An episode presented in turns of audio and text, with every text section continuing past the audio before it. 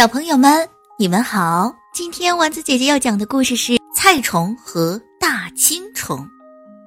在地上有一大片的菜地，在菜叶上生活着很多的菜青虫。菜青虫们咕喳咕喳的吃着菜叶，啊呸呸，真难吃呀！菜青虫们一辈子吃的都是菜叶，可是它们虽然讨厌菜叶。就不敢去吃别的东西，因为菜青虫的祖先传下来一句话：这个世界上除了菜叶，别的一切都是有毒的。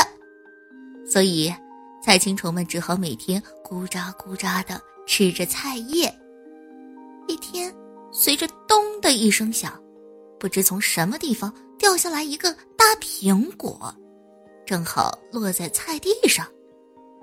大苹果发出很好闻的香气，可是所有的菜青虫都逃开了。他们想，这么香的东西，一定毒得更厉害。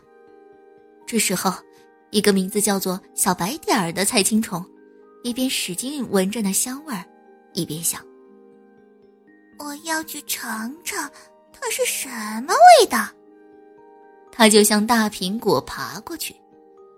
所有的老菜青虫都叫起来：“小白点儿，别去啊，有毒的！”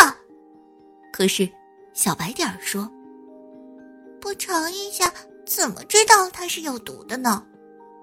小白点儿爬到了大苹果上，咔嚓，咬了一口，咕喳咕喳的嚼。哇，真甜呀！好吃，小白点儿一边吃着，一边钻进了大苹果里面，大吃起来。今天的故事讲完了。等到小白点儿吃饱了，从里面钻出来的时候，他发现大苹果上已经爬满了菜青虫，它们都在大口的吃着苹果肉。从此以后，菜青虫们知道了。